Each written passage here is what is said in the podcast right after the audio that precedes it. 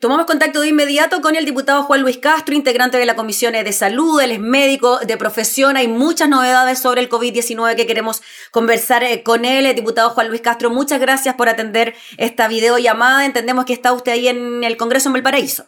Claro, exactamente, estamos en, en la sesión ordinaria de la sala y bueno, preocupado de la evolución que está teniendo la pandemia con los datos de hoy. Sí, pues eh, sobre eso queríamos hablar, diputado. ¿Era esperable que con los datos que se iban conociendo día a día y sobre todo los que se conocen hoy con más de 2.600 contagiados diarios, se decretara una cuarentena total en el Gran Santiago producto de lo mismo? La verdad es que las medidas están llegando tarde.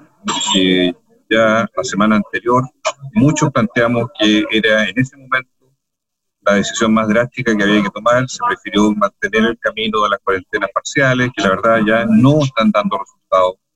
Los casos siguen aumentando en forma galopante y la situación es insostenible en cuanto a lo asistencial y sobre todo también ahora en cuanto a la escasez del reactivo PCR para medir y detectar coronavirus en el sector privado, especialmente. Entonces, yo creo que esto se estaba un poquito escapando de las manos porque ya no hay proactividad, sino que más bien hay retroactividad, es decir, se está llegando después que los incendios se están produciendo, sin que se tenga un efecto de eh, aminorar, mitigar de algún modo la eh, propagación, que es lo más importante, la transmisión del virus que sigue el desarrollo creciente y, velozmente también en la región metropolitana. Mm. Diputado Juan Castro, y por lo mismo, eh, por lo tardío que se estarían tomando estas medidas, según lo que usted nos dice, en el momento en que se habló de la nueva normalidad, se pensó en la posibilidad de reabrir centros comerciales, eh, se habló también de juntarse a tomar café, cerveza, empanada, otros. ¿Fueran malas señales que se dieron desde la autoridad de que estábamos prácticamente llegando a aplanar la curva de contagios? Claro, lógicamente esto es un grave error. Eh, esto ocurrió el 20 de abril, ¿eh? para que tengamos claro la fecha eh, después del 20 de abril, recuerdo usted, el segundo momento fue 10 días después, que calza muy bien con las estadísticas mundiales. 10 días después de este llamado se produce el primer rebrote con más de 1.500 casos, el primero de mayo específicamente. Y de ahí en adelante nos hemos parado sobre 1.000 y hoy día ya rompimos la barrera de los 2.000. Y eso indica de que ya se ha fracasado en la estrategia de cuarentenas parciales para Santiago. Funcionaron en algunas capitales regionales, pero fuera de Santiago eso no está siendo contenido y hay que ser franco, directo para reconocerlo y el gobierno no está asumiendo esta responsabilidad. Hay un 90% de las camas UCI que están ocupadas, vale decir, hay gente que está enfermando gravemente, posiblemente de aquí a pocos días más de esta semana eso va a ser casi un colapso, pero sobre todo me preocupa de que la medida más importante que el aislamiento social no se está disciplinadamente siguiendo por la ciudadanía porque hay una pérdida de la ciudadanía en la voz de autoridad ha zigzagueado entre el aislamiento voluntario al principio, después del 20 de abril, salir a tomar un café y hacer alguna actividad social, la reapertura del comercio, y hoy día nuevamente el drama de un rebrote, derechamente, en Santiago no controlado y que está escapando a todos los pronósticos de programación, de prevención que se habían dicho que se tenían y que en la práctica no están siendo efectivos para frenar esta diseminación masiva en la región metropolitana. Eh, diputado Juan Luis Castro, usted representa la región de O'Higgins. Eh, en un primer momento se habló de que la región de O'Higgins estaba controlando muy bien em, los contagios eh, en cuanto a las personas que tenían COVID y también en cuanto al número de fallecidos. ¿Usted cree que también es una buena medida para las regiones aledañas a la metropolitana que se genere esta cuarentena total para así evitar desplazamientos entre regiones? Yo creo que todo lo que ayude a que hacia la quinta región y la región de O'Higgins significa una barrera sanitaria va a ayudar, porque en estas dos regiones son miles de personas que a diario van y vienen por razones de trabajo a la región metropolitana. Por lo tanto, es un foco permanente de vectores de manera invisible, en que las personas circulan por las dos regiones contiguas a Santiago de manera habitual, y eso no está siendo tampoco fiscalizado correctamente me ha tocado a mí mismo ver controles en carretera son aleatorios, a veces sí, a veces no. No todas las personas a veces son chequeadas, por ejemplo, cuando van en buses, y por lo tanto tenemos una debilidad que, que debiera ser claramente superada suspendiendo el ingreso y salida de locomoción colectiva buses, trenes, y muy bien fiscalizado en los casos de excepción de los vehículos particulares con una justificación plausible, no cualquier justificación. Tiene que haber un motivo que haga que alguien se desplace de una región a otra que sea insalvable, para que así tenga razón y no sean eh, permisos claramente masivos, porque eh, la verdad son miles y miles de permisos que la gente saca a través de la comisaría virtual, lo cual distorsiona el sentido de cumplir la norma y termina la excepción siendo casi igual que la norma. Y eso no puede ser cuando se trata de una medida sanitaria tan rigurosa, pero que tiene que ser cumplida para que tenga efecto.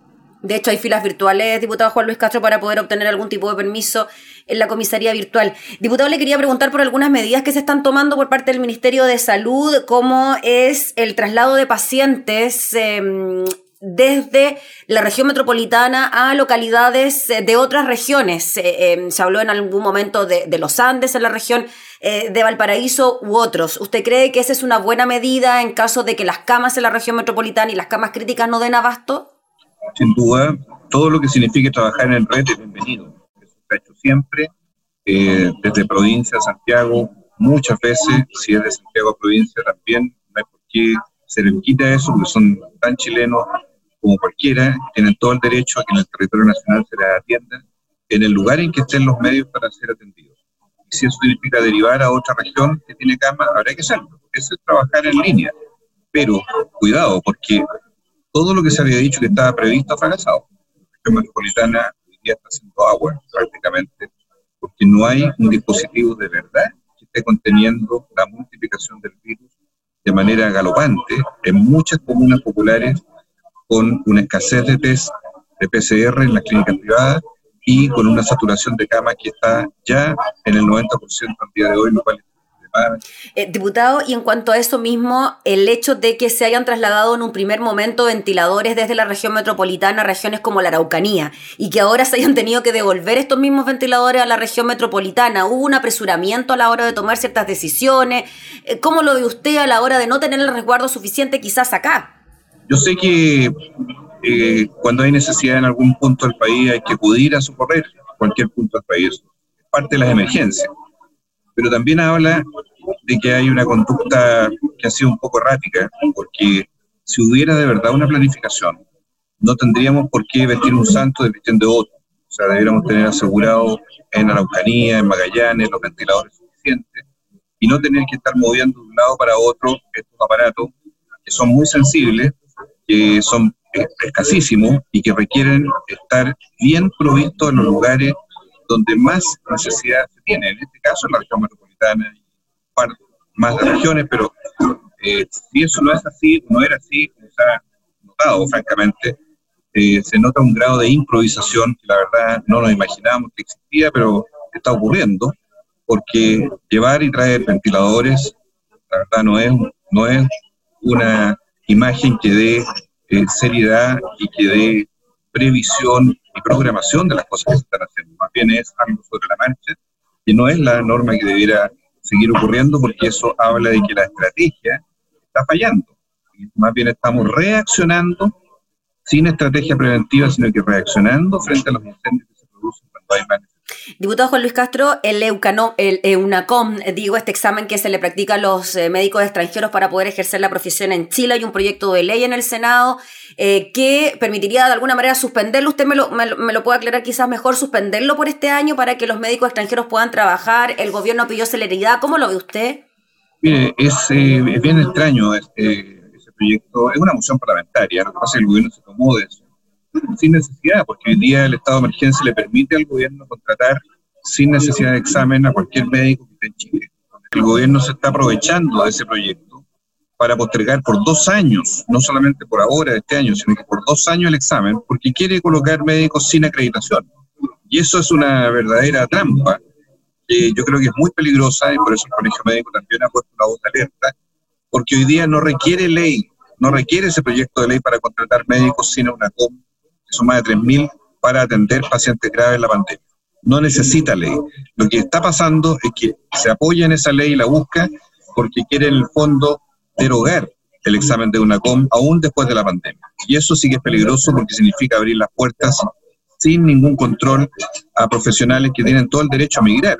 pero la gente en Chile que se atiende con esos profesionales tiene también todo el derecho a exigir que sepan, que tengan conocimiento acreditado, y lo mismo que le pedimos a un médico chileno, que el mismo examen también lo hagan los médicos extranjeros. Tan simple como es, una regla de igualdad y equidad para la calidad de la atención pública Diputado Juan Luis Castro, quizás es difícil ahora dar algún eh, tipo de mensaje de tranquilidad con todo lo que está ocurriendo, pero ¿usted cree que con esta medida de la cuarentena total en el Gran Santiago podemos disminuir la curva de contagios? Eh, no se tomó antes la medida, se toma ahora, pero por lo menos ya con eso podemos hacer algo. Mire, esta medida es tardía, quiero aclararle que no es en, en toda la región metropolitana. Santiago tiene seis provincias, seis provincias, de las cuales una que es de las más grandes, que es la provincia de Santiago, que tiene más de 32 comunas, me parece. A ella se le agregan cinco o seis comunas de algunas de las otras provincias, pero no es que toda la región metropolitana entre en cuarentena total el día viernes. Es decir, si bien es un número un poquito mayor de las comunas que hasta ahora estaban en cuarentena y que eran 25, hasta el día hasta el viernes van a estar 25, se aumentan, pero yo creo que sigue siendo un camino tardío, un camino que no logra ir delante de, la pandemia, sino que va detrás de la pandemia. Por lo tanto, dudo de los efectos que pueda tener si no fuera más estricta esta medida para toda la región metropolitana y no solamente para una parte de las comunas de la zona. Sí, bueno, eh, finalmente, diputados, son el 42% y ese el dato de la población en Chile estaría a partir de este viernes en eh, situación de confinamiento eh, por precisamente los efectos del COVID. Ese casi la mitad de la población. Sí, es casi la mitad de la población, eh, un número muy grande, pero le reitero que si el gobierno escuchara un poquito más, muchos de actores que estamos en el mundo de la salud, parlamentarios, las sociedades científicas, el colegio médico, venimos planteándose ya varias semanas que la cuarentena total no era una medida para mitad de mayo, era una medida que se había hecho a principios de abril. Y estamos pagando esas consecuencias. Quiero ser sincero con la historia de las cosas, porque cuando uno llega tarde, después tiene que lamentar muchas cosas. Yo creo, y así es la opinión no solo mía, sino de muchos otros eh, sectores de opinión en el mundo científico y médico, que se está llegando un tanto tarde para llegar a frenar realmente la pandemia en la región metropolitana que está tan asolada ¿verdad? por este virus. ¿Una cuarentena nacional no sería necesaria entonces? No, por ahora no, pero sí, le reitero, cerrar todo el perímetro de la región metropolitana, o sea, las más hay dos comunas que hay, sería el total de comunas de Santiago, cerrarlo de verdad y cerrarlo además con medidas de protección y de inhibición del traslado del transporte colectivo y de pasajeros, que es lo que hoy día está afectando mucho a la población. Muy bien, pues diputado Juan Luis Castro, le agradecemos por su tiempo, por sus minutos y por recibirnos allá en el Congreso. Que esté muy bien. Muy bien, gracias a usted. Hasta pronto. Gracias, el diputado Juan Luis Castro, integrante de la Comisión de Salud, hablando sobre las nuevas medidas para enfrentar el COVID-19.